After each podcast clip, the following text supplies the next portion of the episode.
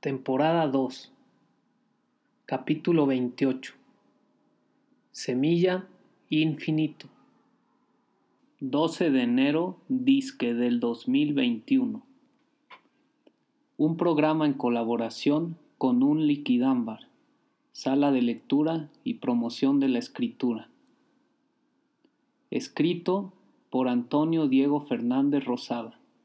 El programa pasado Jorge Luis Borges decía que a veces tenía ideas en forma de endecasílabos, que quiere decir que tienen once sílabas, silbidos. Endecasílabo, pavimentone. Once sílabas. ¿Qué rojo es el elefante azul? Endecasílabo borgiano cada gota de agua en la clepsidra. Clepsidra, nombre femenino. Reloj que mide el tiempo basándose en lo que tarda el agua en caer de un tubo o vaso a otro. Galileo realizó sus experiencias con materiales muy sencillos, un plano inclinado, una pequeña esfera y una clepsidra, reloj de agua. El cabello de los hombres. Texto anónimo del Internet. Cabello largo. Tradicionalmente el pelo largo fue siempre símbolo de masculinidad. Todos los grandes guerreros de la historia tuvieron el pelo largo. Desde los griegos, quienes escribían odas a los cabellos de sus héroes, hasta los nórdicos, desde los indios americanos famosos por sus largas cabelleras relucientes, hasta los japoneses. Y mientras más largo y hermoso fuese el cabello, más viril se consideraba al guerrero.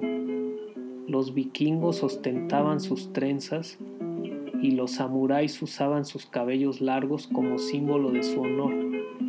Ellos se cortan la trenza cuando pierden el honor. Los romanos fueron quienes inventaron el pelo corto, por decirlo de alguna forma, entre los siglos I y V. En las batallas ellos creían que esto les daba ventajas defensivas, ya que sus oponentes no podían agarrarlos del pelo. También esto los ayudaba a reconocerse entre sí en el campo de batalla al mismo tiempo fue una decisión política y los emprendedores impusieron a los hombres esta costumbre como forma de control político y social. Muchos pueblos siguieron manteniendo la costumbre tradicional de asociar el pelo largo a la masculinidad incluso después de las invasiones romanas. Incluso hubo sociedades que obligaban a los hombres a usar pelucas, ya que sus cabellos naturales no eran lo suficientemente hermosos. Ejemplo, Francia en el siglo XIII. El cabello corto en los hombres es un invento relativamente nuevo que nada tiene que ver con la estética. Hoy en día los hombres lo usan corto porque los pueblos que fueron conquistados por los romanos apoyaron esta costumbre generación tras generación y nosotros la heredamos.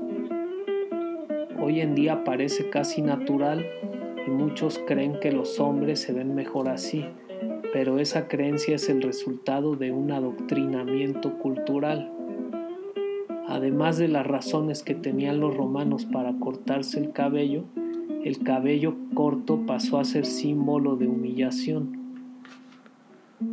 Cuando un guerrero era capturado, se le cortaba su melena para humillarlo, para quitarle su hermosura. Esa costumbre se retomó en lo que hoy es el servicio militar. Ahí cuando los nuevos soldados comienzan su entrenamiento, lo primero que les hace es cortarles el cabello para minar su autoestima, hacerlos sumisos y hacerles ver quién manda. Hoy parece algo inocente. Los hombres no les preocupa tanto la estética y además es muy cómodo usarlo para ellos corto. Pero si lo pensamos bien, la obligación social de cortarse el cabello es equiparable a la opresión sufrida por las mujeres a lo largo de la historia, al no dejarlas mostrar sus piernas usando faldas cortas y cosas así, que ya no se aplica. Pero hoy en día solemos ver a hombres siendo humillados, a veces llamados gay, por usar el pelo largo, sin saber que el pelo corto es en realidad lo antimasculino y es una imposición social represiva, mientras que el pelo largo simboliza la, libertad. Además de todo lo anterior, es una forma de dominación sensorial psíquica de la élite por mantener dormido al ser humano. Pero pienso que la necesidad de guapearse, quitarse el pelo de la cara, de alrededor de los oídos, espulgarse los pelos que emergen de la nariz, imaginar el mentón de una ballena gris llena de crecimientos crustácicos, al tío Cosa que no se sabe si es un pelo o miles y millones de cabellos, un suéter de cuerpo, algo así como dejar de cortarse las uñas o en este caso mejor, mejor la lengua una vida así tremenda, todo el tiempo con miedo de que te llevaran preso, de que te vinieran a golpear la puerta de tu casa. Por supuesto estábamos eh, enlistados en una lista negra. ¿De qué estrato social provendrían los adolescentes drogadictos? Hay de todo, pero lamentablemente yo diría que es más fácil que los haya entre el ambiente estudiantil que entre el ambiente trabajador. Normalmente que trabaja está en procura de un ideal y demás. A veces el exceso de, de pensamiento puede motivar estas desviaciones.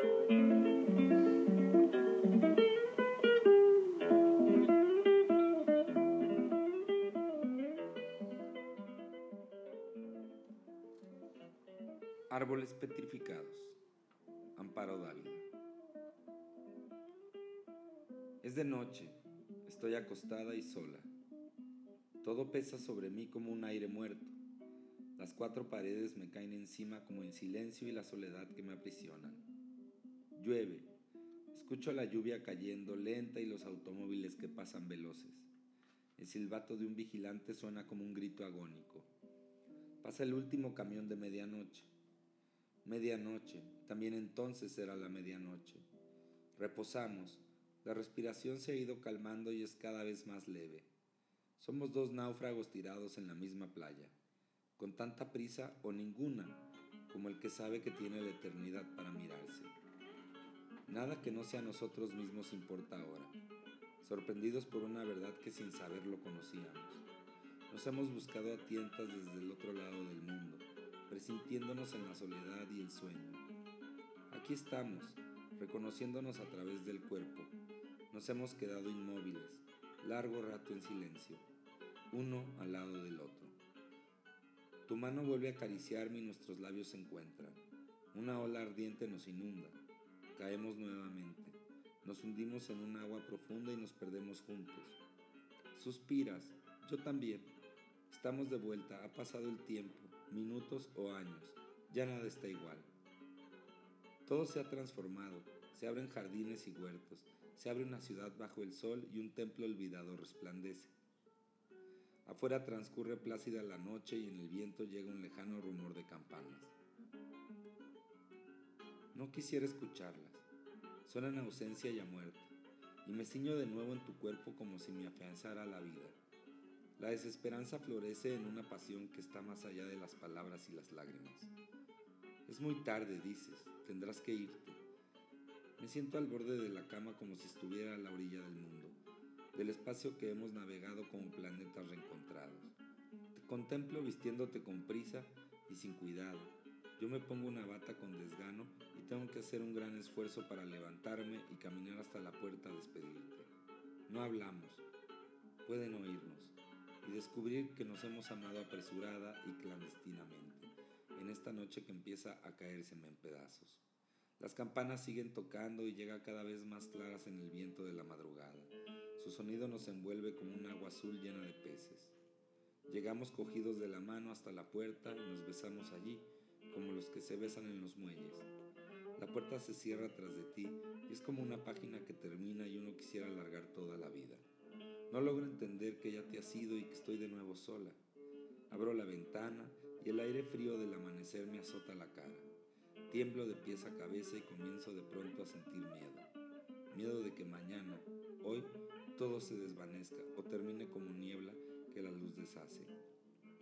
Vivimos una noche que no nos pertenece Hemos robado manzanas y nos persiguen.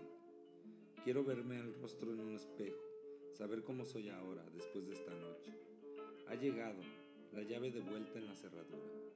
La puerta se abre. Voy a fingir que duermo para que no me moleste.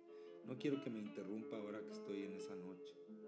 Es que él no puede recordar noches y días solo nuestros, que no le pertenecen. Ha entrado a ver si estoy dormida, me está mirando, suspira fastidiado enciende un cigarrillo, busca junto al teléfono si hay recados, sale, camina por la estancia, conecta el radio. Ya no hay nada, es tarde, solo music for dancing. Recorre todas las estaciones, va hacia la cocina, abre el refrigerador. No ha de haber cenado, dijo que no le guardara nada. Hay un poco de pollo, si quiere puede hacer un sándwich. Ya tiró algo, siempre tan torpe. Está cantando ahora, debe estar muy contento. Sigue lloviendo, suenan las llantas de los automóviles en el asfalto mojado. También aquel día había llovido en la madrugada y la mañana estaba un poco fresca. ¿Te acuerdas? Llegaste muy temprano con un ramo de claveles rojos. Yo me quedé con ellos entre las manos. No sé bien lo que estoy diciendo. He caído dentro de un remolino de sorpresas y turbación. Nunca me han regalado flores. Es la primera vez. Quisiera decírtelo, pero empecemos a hablar de cosas que no nos pertenecen mientras yo arreglo los claveles en un florero. Tú miras los libros del estante y los ojeas mostrando un desmedido interés. Sé que los dos estamos huyendo de este momento o de las palabras directas, de una emoción que nos aturde y nos ciega con una luz incandescente. Nos quedamos suspendidos sobre el instante mientras un claxon suena en la esquina como si sonara en el más remoto pasado. Intermedio Vengo de mar y no de tierra. Aprendí a nadar antes de andar y en mi piel de bronce brilla la sal que ha viajado por mares y tiempos sin nombre. De niña inventaba cuentos para unas brillantes caracolas que me murmuraban secretos al oído de regreso. Cambié los juegos por tardes tumbada en la arena, leyendo. Llené los silencios con arrullos de olas. Nunca me sentí sola. Crecí y me enamoré tantas veces como me rompieron el corazón mezclando el agua salada que desbordaba mi alma en pena. No sé mentir, miro a los ojos sin miedo ni duda, porque creo que mis palabras viajan en alas de viento sobre aguas eternas, solo si son ciertas. Amo contar historias, tejerlas entre espacios como mi madre me tejía los miedos en apretadas trenzas. Ahora adulta, vivo siempre cerca del mar, aunque no sea el mismo, porque el canto de las olas me arrebata el corazón, su vaivén me calma y la sal la sal condimenta mi existencia. De Kraken.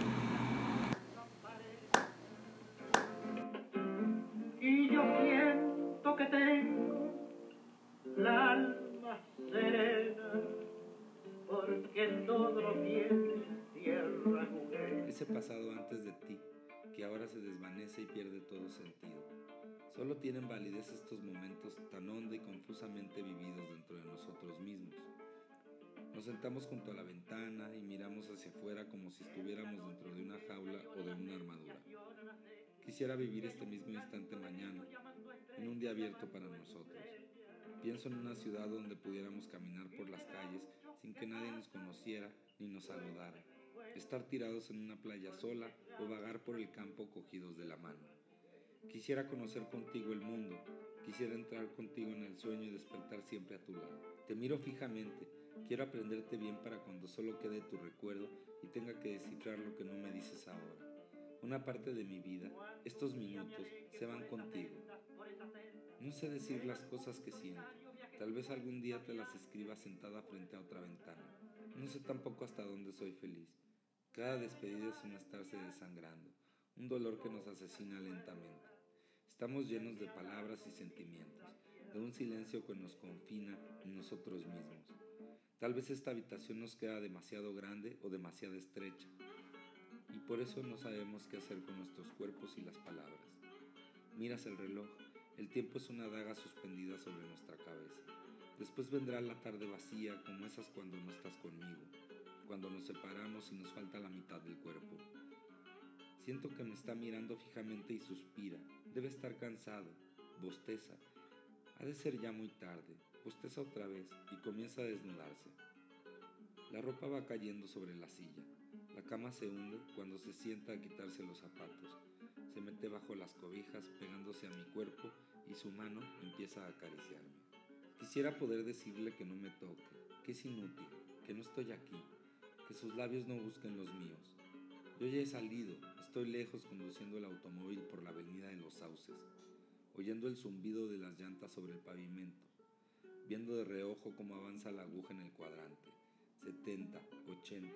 Las casas y los árboles pasan cada vez más rápido. 90, 100. Una niña llora sentada en la banqueta. Necesito llegar pronto. La calle se alarga hasta la eternidad. Un hombre me saluda y sonríe. No quiero hacerte esperar. Paso las luces rojas. Solo importa llegar. Me has estado esperando a través de los días y los años, a pesar de la dicha y la desdicha. Por eso es tan cierto nuestro encuentro. No hay otra manera de decirlo. Corro hacia ti y nos abrazamos largamente. Caminamos cogidos de la mano. Caminamos hacia el fin del mundo. La noche ha caído sobre nosotros como una profecía largo tiempo esperada. Las calles están desiertas. Somos los únicos sobrevivientes del verano. Este viejo jardín nos estaba esperando. El tiempo ha dejado de ser una angustia. Estamos tan completos que no deseamos hacer nada.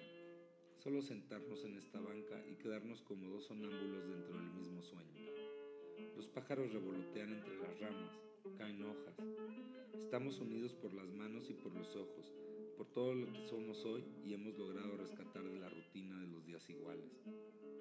Aquí sentados hemos estado siempre, aquí seguiremos sin despedidas ni distancias en un continuo revivir. Suenan las doce de esta noche perdurable.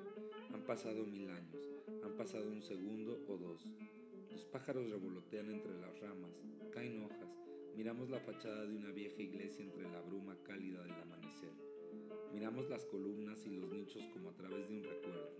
No hables ahora, guárdame en tus manos, conserva la moneda, tu rostro y el mío para tardes lluviosas en el que el tedio pesa enormemente.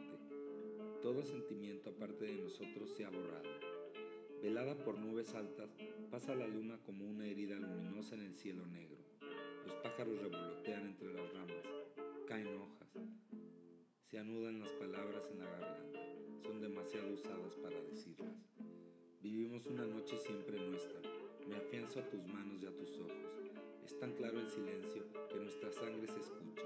El alumbrado de las calles ha palidecido. Ni un alma transita por ninguna parte. Los árboles que nos rodean están petrificados. Tal vez ya estamos muertos. Tal vez estamos más allá de nuestro cuerpo.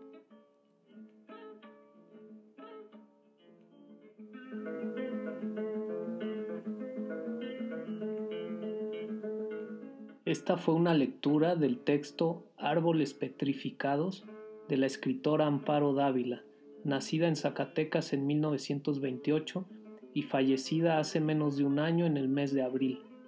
Presta su voz en esta generosa colaboración Marco Olivera Lynch. Escuchemos ahora a la autora en una entrevista realizada en el año 2008 por el Fondo de Cultura Económica.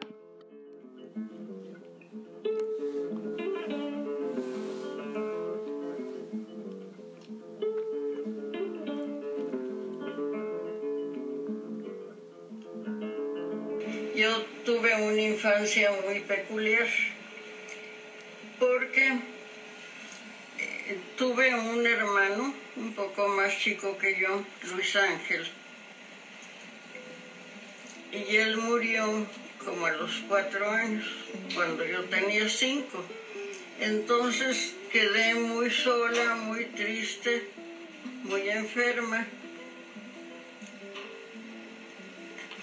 Y como Pinos era tan frío, entonces cuando tenía fiebre no me dejaban salir y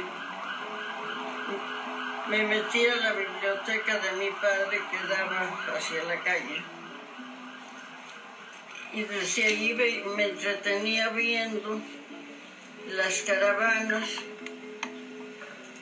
que iban a enterrar a sus muertos, porque no había cementerios en esa época, no había cementerios en las uh, rancherías cercanas. Y a Pinos iban a enterrar a sus muertos. Entonces yo me divertía, me entretenía viendo pasar la muerte, porque era lo que pasaba, ¿verdad? Que a veces pasaban en una carreta los muertos allí sobre el piso de la carreta, porque iban a buscarle su caja para enterrarlos al cementerio de Pinos. Otras veces los llevaban sobre el lomo de una mula y pues sí, le digo, era un espectáculo. Nada más envueltos estaban. Envueltos, sí, así, sobre el lomo de la mula. Como eran rancherías de gente, pues humilde, ¿verdad? Bastante humilde. Todo esto lo cuento en, un, en unos apuntes autobiográficos que hace poco publicaron ahí en Pinos, porque como hablo del pueblo tanto, entonces ahí los publicaron. Entonces le digo, como no me dejaban salir porque hacía mucho frío y yo estaba con calentura, entonces me entretenía viendo pasar la muerte y hojeando los libros de la biblioteca de mi padre. Tenía muchos libros en esa edad no sabía leer, conocía algunas letras y juntaba palabras con las letras, formaba palabras. Y cayó en mis manos la Divina Comedia de Dante, nada menos. Entonces me horroricé, como es natural, ¿verdad? con los grabados de Dore terribles grabados.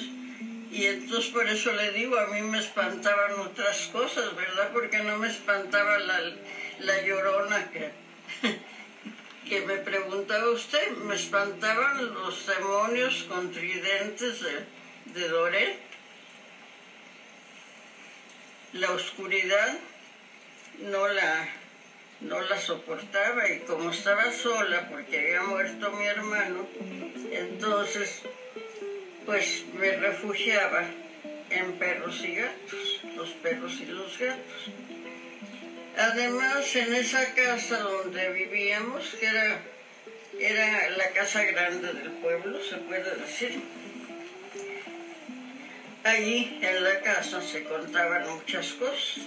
No necesitaba usted salir a otros lados para tener leyendas, sino allí mismo, ¿verdad? Hasta la fecha yo no sé si yo veía realmente cosas o las imaginaba.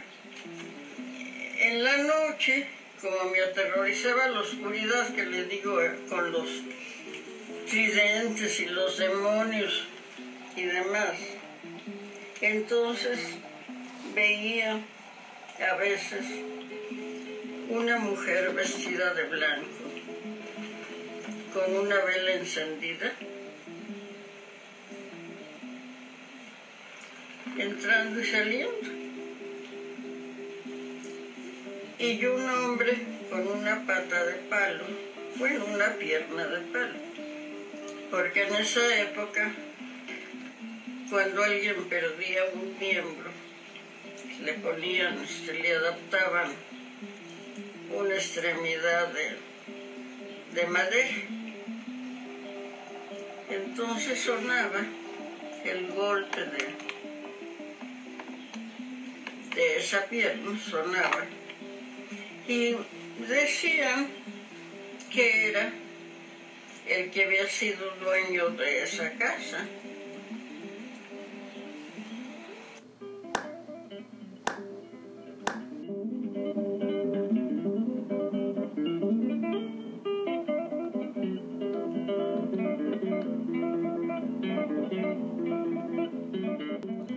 Desanudé mis sandalias y los lancé lejos de mí. Mis dedos cosquillaron al sentir la arena húmeda debajo. La noche era fresca, pero la ropa estorba siempre. Una a una saqué cada prenda sin detenerme a mirar a mi alrededor en busca de espectadores ajenos. El aire azotó mi piel, recreándose un instante en el calor que desprendía. Paso a paso me acerqué al agua y sin pararme a pensar en una posible neumonía, me sumergí en las olas al cabo de un rato. Silencio. Hay silencio en mi mente y es delicioso sentirlo. Los colores que danzan solitarios son curiosamente los mismos que visten las olas. Dejo de luchar con la marea que me lleva y extiendo los brazos, lanzando hacia atrás la cabeza. Tararea una canción que se pierde en esa orquesta marina de olas chocando y danzando al regresar, pero no me callo. Canto más alto, compitiendo maliciosamente mis risas se tejen al cantar y me sumerjo completa, dejando que la canción haga eco en mi memoria mientras tanto.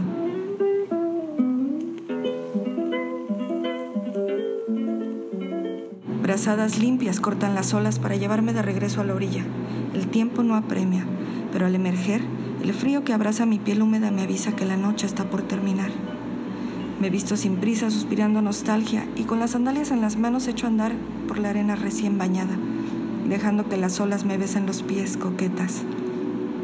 Cuando las primeras luces colorean el horizonte, me siento en la arena para disfrutar el espectáculo. En mis ojos, los colores danzan replicando la orgullosa salida del sol. Es un amanecer increíble. De Kraken. De Kraken es el seudónimo de Anite Aguirre, quien tiene 35 años deambulando en la Tierra Actualmente vive en La Paz, Baja California Sur, con su, con su esposo y sus dos hijos. Escribe, lee y teje a manos llenas mientras coordina sus sesiones de sala de lectura con sus chispazos creativos. Escribe como terapia para ordenar las letras que le inundan los pensamientos. Muchas gracias por tu participación y también a ti, Marco.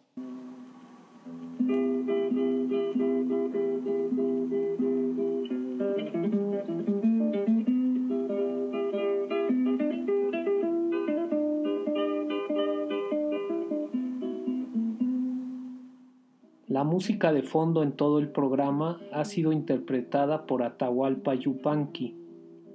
Escuchemos una entrevista realizada por Joaquín Soler al músico argentino.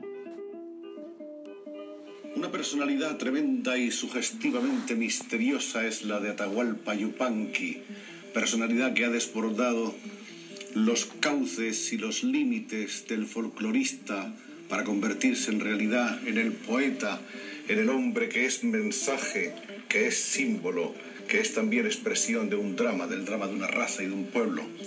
Atahualpa Yupanqui, estudiado por muchos escritores, por folcloristas, por poetas, es hoy, y esa es nuestra suerte, invitado de a fondo.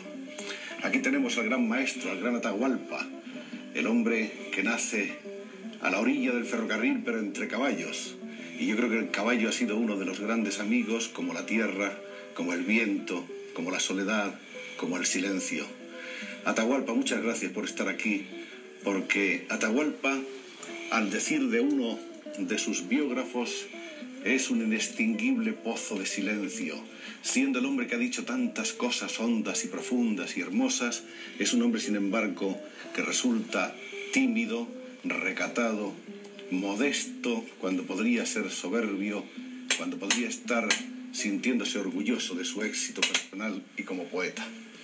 Atahualpa, vamos a, tratar de, de romper esos silencios por unos minutos. Bueno, pero Antes, quiero decir buenas noches, España, y agradecerle a usted las amables mentiras con que ha comenzado su conversación. No son tales mentiras ni son tan amables. El verdadero nombre de Atahualpa Yupanqui es Héctor Boento Chavero.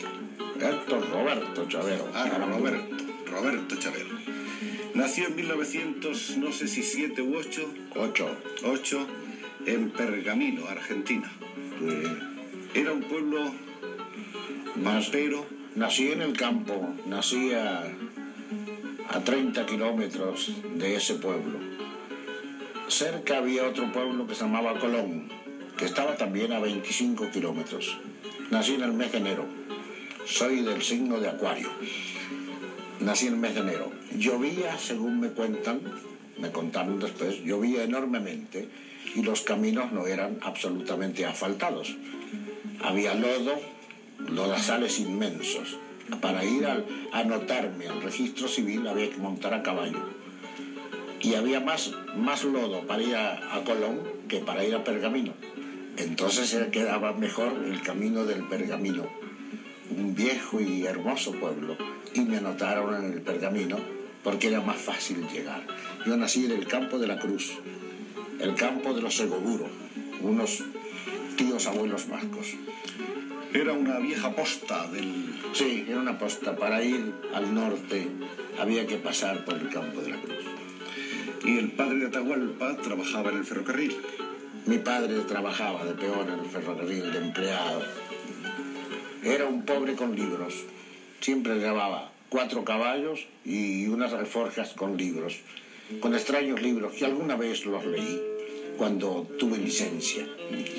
Pero además de ser empleado del ferrocarril, su padre era un gran conocedor de los caballos y creo que eso le procuraba una de las satisfacciones personales y económicas más importantes. Claro, porque su sueldo era muy pequeño. El ferrocarril era en aquel tiempo de los ingleses, le llamábamos nosotros, y todo el mundo. El ferrocarril argentino era de los ingleses. El del norte, el del sur, el que va a Mendoza, el que va a Jujuy, el que va a La Pampa, era de los ingleses. Mi padre era un era un empleado de sexta o de quinta categoría. Y para acomodar su jornal con tres hijos, entonces, aparte de su trabajo de, telegrafito y que vengan los vagones, que venga el trigo, que no hay vagones para el trigo, que sí para el maíz, para estas cosas, además de eso, iba a los potreros y montaba los potros salvajes y los amansaba, los dominaba, los enseñaba y los vendía y con eso acomodaba. Y de paso nos enseñaba a nosotros cómo se debe hacer para caer blando cuando, cuando caigas, caer blando, es decir, domar sobre los pastos altos para que el golpe no sea muy duro. Eso lo aprendimos de niño con mi hermano Alberto. ¿Todos los caballos no tienen la misma doma? No, hay caballos, sobre todo el caballo tobiano. No sé cómo le llaman aquí en España, ustedes que hablan el verdadero castellano. Tobiano es el blanco con manchas no negras o rojas, el manchado. Nosotros también le llamamos tobiano o tubiano, como decía el pampeano. Siempre había una leyenda en mi país, que no era leyenda, una tradición. El tubiano es un caballo que cuando está potro, salvaje, eh, tiene una maña escondida. Nunca se muestra como es. Siempre esconde parece que se amansa y de repente usted baja o quiere encender un cigarrillo y se le acabó el caballo y el paisaje y esas cosas. Yo tengo alguna experiencia de esas cosas. Y por otra parte, creo que su padre tomaba caballos de una manera o de otra según quién fuera el que el jinete claro, que había de ser. Sí, así en aquel tiempo se hacía así por aquella una vieja tradición que algunos eh, generosamente le llaman sabiduría, pero es una tradición. Preguntan, le traen un caballo, ¿me lo puede arreglar? Arreglar a este caballo. Sí, en 40 días, 50 días, dos meses. ¿Para quién es? Es para doña Elvira. Y doña Elvira, una señora conocida, una señora de 70 kilos, una señora gorda, entonces le arreglaba caballo para gorda. Si era para un joven coqueto y, señorito, le, hacía un caballo travieso. que se dejaba montar, pero luego arriba, al, al, al, golpear el yesquero para fumar, con el solo golpe el caballo, como diciendo, ¿dónde salto? Pero era joven el que iba arriba. Y mi padre, como tantos otros, como tantos otros, no era monopolio, como tantos sabía esos secretos y los fue transmitiendo a nosotros, a la, a la gente. Era tradición. Según quien montara, así era el caballo. Y así era su paisaje y su andar. De modo que nació usted entre caballos. Entre caballos. A los que se acostumbró pronto, me imagino, y les tomó Claro. cariño. La primera música fue la espuela. El ruido de la espuela. El, el magnífico ruido de la espuela. Era un poco espejo de la noche la espuela. Ahora lo digo, en aquel tiempo no lo sabía. Pero cuando ya a los 14 o 15 años andaba con espuelas de plata, en aquel tiempo las espuelas de plata valían 100 pesetas. Cualquiera, cualquier pobre tenía espuelas de plata. Que era lindo cuando asomaban las estrellas de noche, cuando, se, cuando la noche nos roba la tarde y, y se, se empieza a entoldar de estrellas el cielo, ¿no? Era lindo verlas reflejarse en la espuela. Le hacía como guiños, como quien guiña el ojo. La, la estrella se refleja en la espuela y le hace guiños. Entonces pareciera que el adolescente comenzara a crecer. Ya, ya, ya está un poco en hombre y sobre todo a caballo. Hay un viejo refrán, una vieja tradición en mi país que dice, dicen que un hombre de pie, que un hombre de a pie solo es la mitad de un gaucho. El gaucho entero es el que está arriba, sobre el caballo. Y eso ha seguido años. Pienso que en algún rincón de mi pampa, de mi querida tierra, todavía sigue esa tradición, felizmente. ¿Es usted un gaucho? Me siento que es una manera de serlo. Me siento. Lo fui. Lo fui por lo que pasé. Por lo que pasé. Atahualpa Yupanqui. Para construir su nombre, eligió palabras del idioma quechua. Ata quiere decir venir. U significa lejos. Alpa es la tierra y Yupanqui es haz de narrar. O sea, Atahualpa Yupanqui significa venir de lejos para narrar.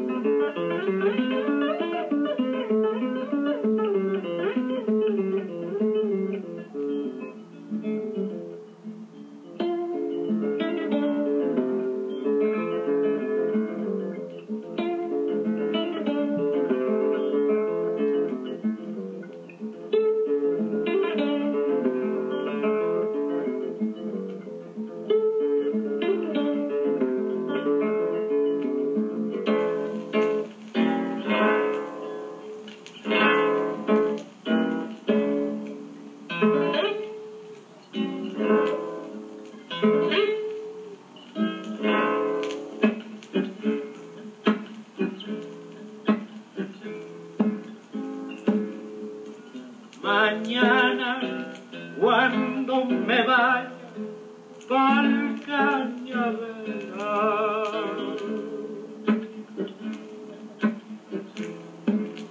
juntito aquel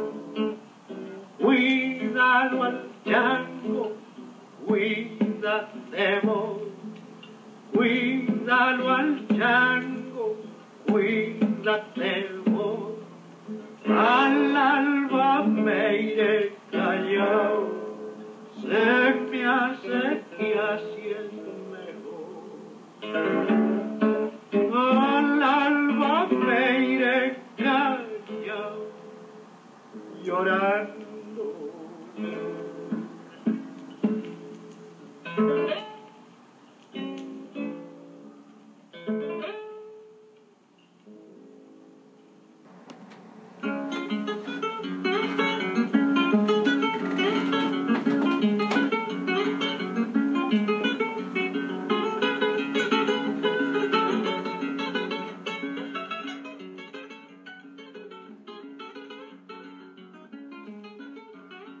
Del estacionamiento.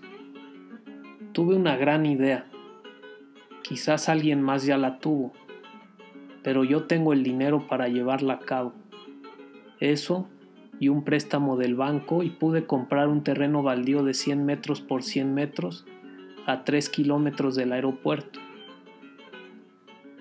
Voy a ofrecer el siguiente servicio a los clientes que lleguen al Aeropuerto Internacional de la Ciudad de México. Ese arquitecto en la radio comentó que las pistas construidas para la inauguración están pensadas en poder albergar 200 aviones para 300 pasajeros. Una tecnología que aún la guerra no ha inventado, pero que se sabe que en 50 años, a este ritmo de toma y quita en todo el mundo, el aeropuerto será inmenso. Ahora mismo es un pedazo bardeado con una cafetería en que los taxis pueden entrar hasta la pista a esperar a los pasajeros. Eso pensé, un taxi, pero que lleve a los pasajeros de regreso a mi terreno donde les he guardado su coche por una cantidad que se puede incluir en la compra del boleto de avión. La compañía está abierta a tener socios, con sus cuatro aviones para vuelos nacionales y otros dos para vuelos internacionales. Benito Juárez viajaba por México en carreta y ahora el futuro ha llegado.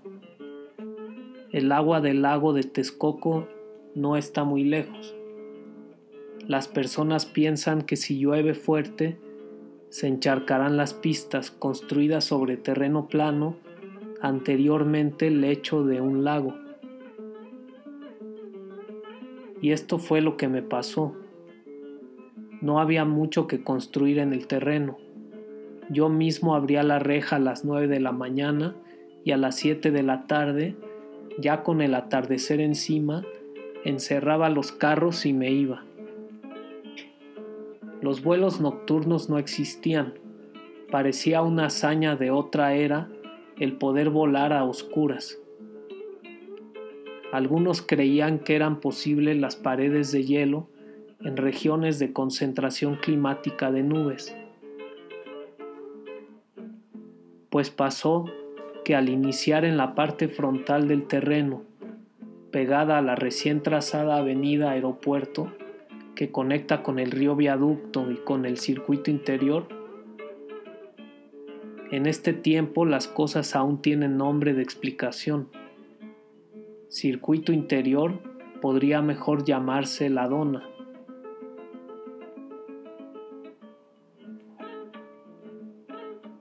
Quitar esa parte. Mencioné que no era necesario el hacer mucha construcción. En el terreno aún había cactus y nopaleras toscas. Corría una que otra liebre y claro que había víboras y águilas. Lo que hice fue cubrir con grava una línea recta central que rodeaba un par de plantas grandes y era capaz de maniobrar 15 vehículos en una jornada común de viernes a lunes. El dinero era regular, la era de los aviones comenzaba y los turistas y empresarios que uno conocía y los carros que manejaban rara, vez eran extravagantes. ¿Cómo es que el señor Juárez, cliente desde hace seis meses y que viaja cada mes a Bengala, en la India, por especias, no tenga el carro lleno de colores y representaciones de un país tan distante, lleno de diferencias? Les decía que al principio hubo que hacer cimientos para una caseta de cuatro metros cuadrados donde estaba mi oficina, una sala de espera y una cocineta. Se escarbó un metro por pilote y fue que en la cuarta excavación, a unos 45 centímetros del suelo, la pala golpeó con una roca que sonó clan, clon, sintió la herramienta y se me zarandeó toda la columna vertebral. Debía sacar la roca, estaba en mi camino. Conforme fui avanzando, distinguí dos colores. La tierra era gravosa, sin ánimo de nada, pero el objeto de roca basáltica gris, con porosidad como un molcajete, compartía espacio con otro color, el del cristal reflejante negro de la obsidiana. ¿Has visto el gran Tlaloc de Texcoco que se encuentra hoy día frente al Museo de Antropología en la Ciudad de México?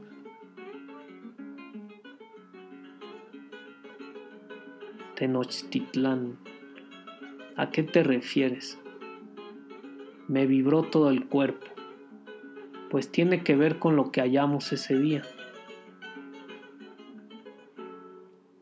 Extrajimos 70 kilos de roca en dos piezas que se empotraban perfectamente y con claridad expresaban un mensaje duplicado.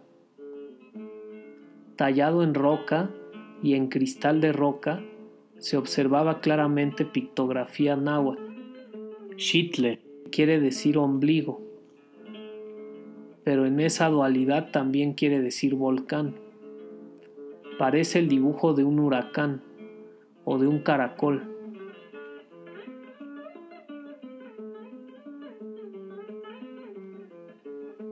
Bueno, por este momento terminamos con esta narración, la cual es un fragmento de un cuento que, estoy elaborando y que hoy comparto para ustedes también para, para escucharlo yo en fuerte y poder irlo limando, quitarle asperezas y conseguir que fluya lo mejor posible.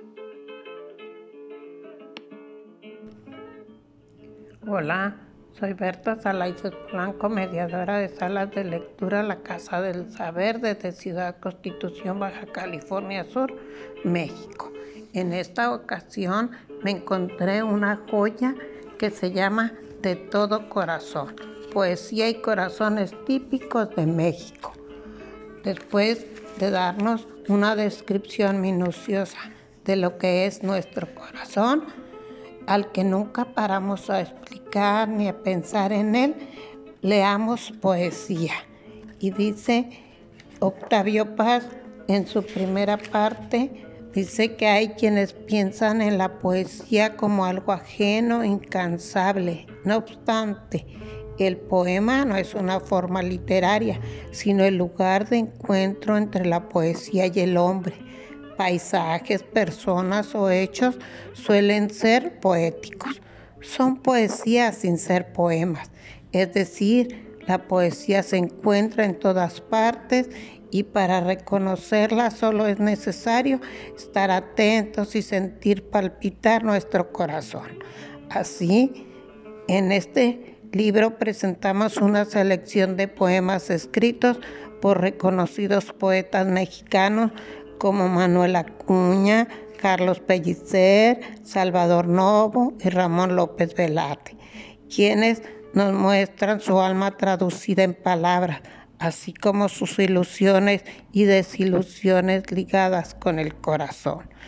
Asimismo, también ofrecemos un poético recorrido visual por imágenes cordiales tomadas de pintura, grafitis, carteles, rótulos, globos, llaveros, milagritos, adornos caseros, chocolates, espejos, etc.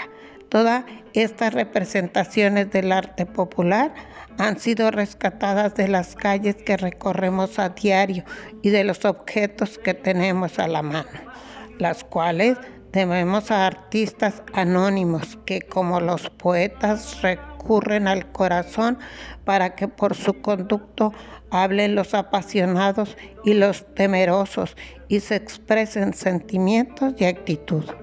De todo corazón es un homenaje a los poetas y a los artistas anónimos que nos revelan lo que el corazón no puede esconder, con la palabra ni con la imagen. Me encuentro un poema muy hermoso de Manuel Acuña y se llama La felicidad. Cosemos un cielo azul de estrellas brillando en la inmensidad, un pájaro enamorado cantando en el florestal, por ambiente los aromas del jardín y el azar, juntos a nosotros el agua brotando del manantial, nuestros caros corazones cerca, nuestros labios mucho más, tú levantándote al cielo y yo siguiéndote allá. Ese es el amor de mi vida. Esa es la felicidad. Cruza con las mismas alas los mundos de lo ideal, apurar todos los goces y todo el bien apurar de los sueños y la dicha, volver a la realidad, despertando entre las flores de un césped primaveral.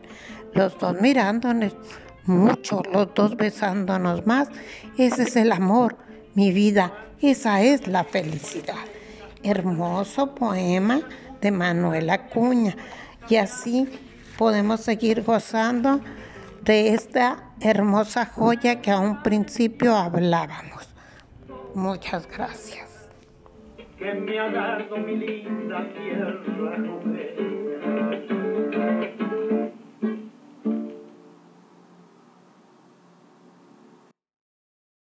Berta, muchas gracias por esa lectura y por tu constancia en estas colaboraciones. Para terminar el vigésimo octavo programa de Semilla Infinito, escucharemos la música de Agrupación Cariño, una banda muy peculiar, pues aunque su filosofía musical es cumbia, cariño y amor, sus influencias vienen de géneros como el rock y el jazz.